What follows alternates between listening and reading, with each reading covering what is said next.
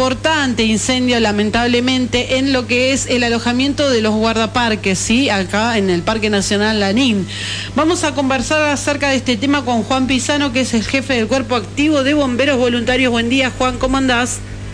¿Qué tal? Buen día para ustedes y para toda la audiencia. Buen día, Juan, bienvenido. Gracias por el contacto. Contanos, Juan, digamos, cómo se dio el llamado que, digamos, que informó que estaba empezando a haber un incendio en ese lugar y, bueno, cómo actuaron ustedes. Eh, mira, el llamado ingresó aproximadamente a las 7 y 20 de la mañana, eh, daba cuenta de, un incendio en, la vivienda de, alojamiento que estaba en el, en el sector movilidad de parques nacionales. Eh, inmediatamente se, se, despachó al lugar el móvil de la Guardia Nocturna, que estaba constituida en, el destacamento Chiques Farol, y nosotros los viernes y los sábados eh, tenemos eh, un, servicio de guardia nocturna. justamente por la, la mayor probabilidad de ocurrencia de, emergencia se, constituye una guardia nocturna y bueno, la Guardia Nocturna fue despachada desde el destacamento hacia el, hacia el lugar y, e, e inmediatamente por, por la naturaleza de, los llamados, digamos, se presumía de que era un incendio de grandes dimensiones, se, hizo una convocatoria general y se, y se despachó una unidad desde, desde el cuartel central, de General Roca, que está ahí a, tres cuadras del, lugar del incendio. Este, y bueno, efectivamente cuando, cuando llegamos al lugar vimos que, que se trataba de un incendio eh, de grandes dimensiones que estaba afectando una estructura este, aproximadamente 20 por, por 7 metros, 22 metros por 7 metros aproximadamente, en dos niveles de madera y que bueno ya se encontraba prácticamente con un grado de compromiso bastante bastante elevado, digamos, ya, ya, las pérdidas eran, al momento del arribo ya eran prácticamente totales. No, no, no se movió mucho el resultado desde nuestra llegada hasta el final del servicio. Claro, simplemente como acompañar para que no siga avanzando para otras partes. Sí, en realidad desde el punto de vista operativo no, fue complejo el incendio porque por suerte no, no tenía estructuras demasiado cerca. Eh, estos incendios, cuando tienen estructuras lindantes, son, son muy complicados porque este, se empieza a propagar a las estructuras al lado. En este caso eh, había había distancia hacia todas las estructuras, había algunos vehículos que estaban próximos, pero no estaban pegados, así que bueno, eh, dentro de lo que fue la pérdida del inmueble no, no hubo que lamentar este, mayores daños. ¿Y qué parte, digamos, dónde comenzó el incendio? ¿Se sabe por qué se...? Eh, no, no, nosotros no, no, no, no, lo, no lo sabemos, eh, no lo sabemos ni, ni podemos abonar ninguna teoría porque no, no, no, participamos de la investigación, hablaban de un sistema de calefacción, digamos, no, pero no, no lo, no lo, no lo sabemos con exactitud. Aparentemente el incendio comenzó en, el sector norte de la vivienda, digamos lo que es el, sector contra el, el Museo la Pastera. Escúchame, ¿y qué parte se, o sea, el, incendio, digamos, destruyó toda la, propiedad? Sí, el inmueble en cuestión sí, sí, sí, quedó, quedó, quedó prácticamente destruido, se colapsó el, el primer, digamos, el, el, nivel superior se colapsó al igual que el techo eh, y quedaron solamente las paredes en pie. Una pena. Y, eh, Juan, ¿cuántas personas trabajaron en tratar de, de sofocar este incendio? Del personal de bomberos de San Martín trabajaron aproximadamente 35 personas. Eh, trabajaron seis unidades, eh, trabajamos con la pileta, eh, no sé si, si, llegaron a ver algunos videos o algunas imágenes de una pileta que, es de reciente adquisición justamente para este tipo de incendios. este, bueno, estuvimos trabajando cerca, hasta cerca del mediodía, en, en, una condición bastante, bastante este, mm, dura, digamos, para la persona porque estaba precipitado en ese momento, hacía mucho frío y demás. O sea, fue un incendio, un incendio duro desde, desde ese punto de vista y de hecho, bueno, terminamos con un bombero internado en el hospital por, por, por un problema que tuvo en, en, el, en el incendio. Así que por suerte nada, le dieron el alta al mediodía y, y tuvo que retornar con su familia sin novedad. ah, qué buena noticia. Juan, ¿nos podés ampliar un poco cómo funcionó esto de la pileta? No, básicamente lo que lo que consiste, digamos, nosotros tenemos unidades de, primera respuesta que tienen un tanque de agua que, es pequeño, digamos, eh, que, no tiene gran capacidad, que sirve para hacer un primer ataque. Cuando ya el incendio tiene, tiene cierta magnitud, se necesita más agua. Eh, entonces, utilizamos las unidades cisternas, que son unidades que tienen gran cantidad, gran capacidad de agua, ¿no? Nosotros tenemos una, la municipalidad y, privados tienen, tienen otras tantas, entonces siempre son convocadas y se llevan hacia el lugar. uno de los problemas que tenemos con esas unidades es que el traspaso de agua lo tienen que hacer en forma progresiva, es decir, se conecta la unidad cisterna a la autobomba que está atacando y el agua la va pasando progresivamente. Entonces se generan taponamientos, se genera este se genera un traspaso más lento y el inconveniente es que cuando esa unidad se vacía tiene que ir a cargar y en ese tiempo nos quedamos nos podemos llegar a quedar sin agua. La pileta, la ventaja que tiene es que vos la armás en el lugar del incendio y las unidades cisterna, en vez de pasarle el agua progresivamente a la autobomba, la descargan en dos minutos, tres minutos en esa pileta y van a buscar más agua. Y nosotros desde la autobomba tomamos el agua de la pileta, no sé si se entiende la idea. Sí, sí, sí, y, esta, y en esta oportunidad pudieron utilizar este nuevo sistema con buenos resultados. Sí, sí, sí, sí. Sí, sí, fue el bautismo de fuego del equipo ese, sí, sí, dio, dio muy buenos resultados, siempre obviamente con cuestiones para mejorar, eh, pero pero sí, en principio dio muy buenos resultados. Estamos en proceso de adquisición de, de, un par más de estas piletas. Bien.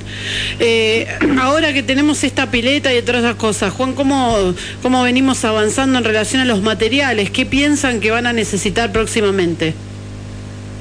Eh, en realidad es un, digamos, puntualmente le pido disculpas por las dos, pero bueno, también es producto del, de la exposición que tuvimos el, fin de semana. No, tranquilo, em, tranquilo.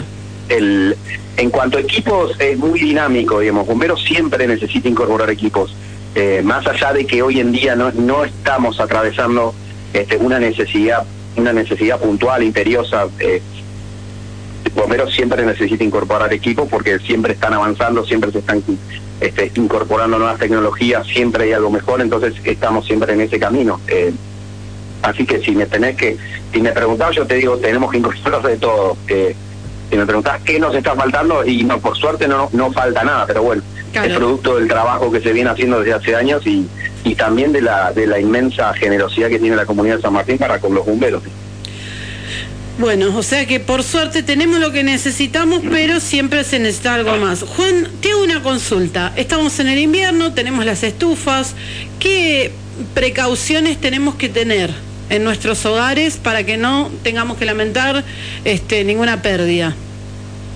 Em, es, es, muy buena tu pregunta. Nosotros lanzamos hace algunas semanas eh, la, campaña de prevención de, incendios eh, de chimenea.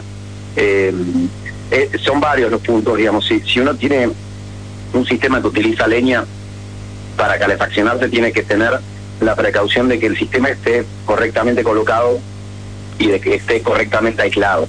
Eh, debe, debe, revisarlo y debe tener la certeza de que funciona bien. Muchos de los incendios a los que acudimos eh, son por defectos en estos sistemas de calefacción. Si hay gente que hoy en día se calefacciona leña, este, y si es así la situación, insisto, hay que hay que tener muchísima precaución en lo que es el, el montaje, el, el, aparato en sí, el estado general y dónde está colocado. No colgar la ropa arriba, eh, mantenerla, digamos, la, la, la, leñera alejada de ese lugar, eh, mantenerlo alejado de la manipulación de menores. Eh, y una serie de recomendaciones. Y el, el sistema de tiraje tiene que ser eh, tiene que ser revisado y mantenido periódicamente. Eso, eso es muy importante. Después, este, en cuanto a lo que es el sistema de, digamos, por el cual uno, quema leña, digamos, este, más, digamos, más, digamos, que, que no utiliza el sistema como un sistema de calefacción diario todos los días, lo mismo, el tema del mantenimiento del tiraje y las precauciones que se deben tener en relación a, la limpieza de las cenizas, las brasas que quedan y demás. Eh, nosotros vivimos en una ciudad en la que en la que recibimos gran gran cantidad de turismo y muchas veces vemos también que se producen incendios o principios de incendios porque las personas que lo utilizan no lo saben utilizar, no tienen mucho criterio. Entonces siempre recomendamos a los que tengan alojamientos, que tengan estufa de bajo consumo, hogares, parrillas, lo que sea, tener un instructivo detallado de cómo es el procedimiento porque hay gente que no sabe por ejemplo, que eh, no hay que llenar a tope el hogar y, encenderlo, porque eso te va a generar muy probablemente un incendio, eh, un incendio de tiraje o, un, gran susto, digamos. Eh, y, después, bueno, las recomendaciones para evitar intoxicaciones por monóxido de carbono, que es mantener el estado de las estufas óptimo y siempre recurriendo a gasistas matriculados que las revisen antes de las temporadas. es así. Hacer todo un trabajo preventivo, eh, eh, justamente va a hacer que, que, baje muchísimo, muchísimo la posibilidad de después tener un accidente, de tener un, un, evento así, ¿no? En, nuestras casas. Sí, sí, ya lo, y ya lo hemos visto. Nosotros años anteriores iniciamos esta campaña y observamos que hubo una disminución en la cantidad de incendios y, e intervenciones, por suerte. Eh, así que seguir en esa línea. Y, y también déjenme agregar una cosita. Sí, por supuesto. Hay que entender que bomberos acude cuando ya el incendio se, produ pues, se, produjo, digamos. Eh, bomberos no, no, digamos, con su labor no con su labor operativa, es decir, que el hecho de ir hasta el lugar a apagar un incendio, digamos, no, está previniendo nada, ya está yendo cuando el, cuando el problema está ocurriendo. ¿sí? Entonces, hay que evitar que se produzcan los incendios. Nosotros, este, el caso del, el caso del, de, la madrugada del domingo demuestra una vez más lo que lo que venimos diciendo desde hace años, no importa la cercanía este, del cuartel al lugar del incendio. En el caso del incendio, de este último incendio, estábamos a 300 metros del incendio y las pérdidas fueron totales. Entonces, eh, con esto, ¿qué quiero decir? Que hay que evitar que se produzcan los incendios, porque si se produce y hay ciertas variables que, que se alinean, la pérdida va a ser total. Se va a perder todo aunque esté al lado del cuartel de bomberos, la estructura. ¿sí? Este, y tenemos sobrados casos de incendios de esa naturaleza.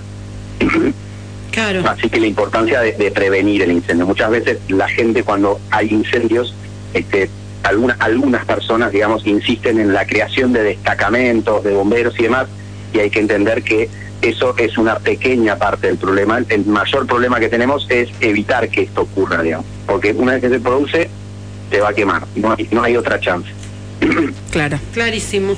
Bueno, Juan, te agradecemos muchísimo tu tiempo para con la radio, para contarnos un poco qué es lo que sucedió en la jornada de la mañana de ayer y, bueno, estas medidas eh, precautorias, ¿no? Tan interesantes y tan importantes para llevar a cabo en cada uno de los hogares. Sí, sí, sí, sí, nosotros vamos a seguir con esta campaña y déjame, puedo agregar una cosita más que, que me quedó que es importante.